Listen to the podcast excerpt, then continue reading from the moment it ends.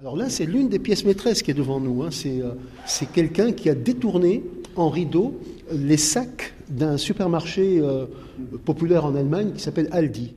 La visite guidée commence avec l'exposition The Event of a Thread, qui explore les interconnexions entre artisanat, histoire et design à travers des artistes tunisiens et internationaux.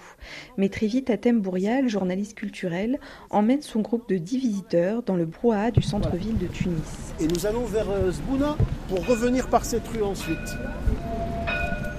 Une plongée dans l'histoire du textile en Tunisie et de son patrimoine.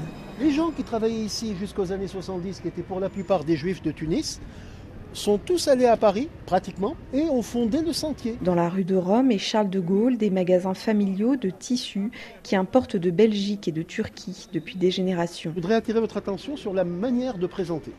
Et c'est vraiment une manière qui met le stock en avant. Et donc c'est la prospérité se mesure au stock. Comme dans les souks, dans la Médina, vous allez voir que tout le monde est concentré sur la même rue mais tout le monde parvient à travailler. C'est ça qui est assez intéressant et assez fascinant.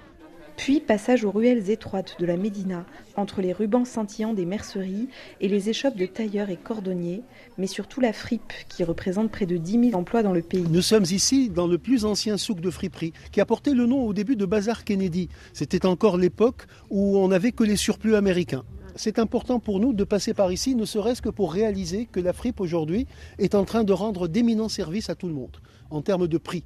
Et surtout que le, produit s'est diversifié. C'est plus que la fringue, c'est aussi les chaussures. La crise touche aussi les artisans. Dans le souk des commerçants de costumes, beaucoup ont fermé boutique et ont été remplacés par des bijoutiers ou des retoucheurs. La visite s'achève par la rue des Chéchillas, où les artisans maintiennent encore un savoir-faire. Une vraie découverte pour Myriam qui a fait la visite. Même quand ça m'arrive de venir ici, je ne connais pas forcément les histoires qu'il y a derrière, etc.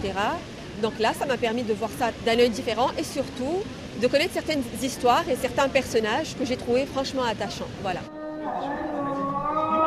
Du tissu haut de gamme aux artisans de la Médina, en passant par la fripe et des cordonniers qui se reconvertissent dans la chaussure de contrefaçon, l'histoire du textile en Tunisie n'a pas fini de se renouveler. Lilia Blaise, Tunis, RFI.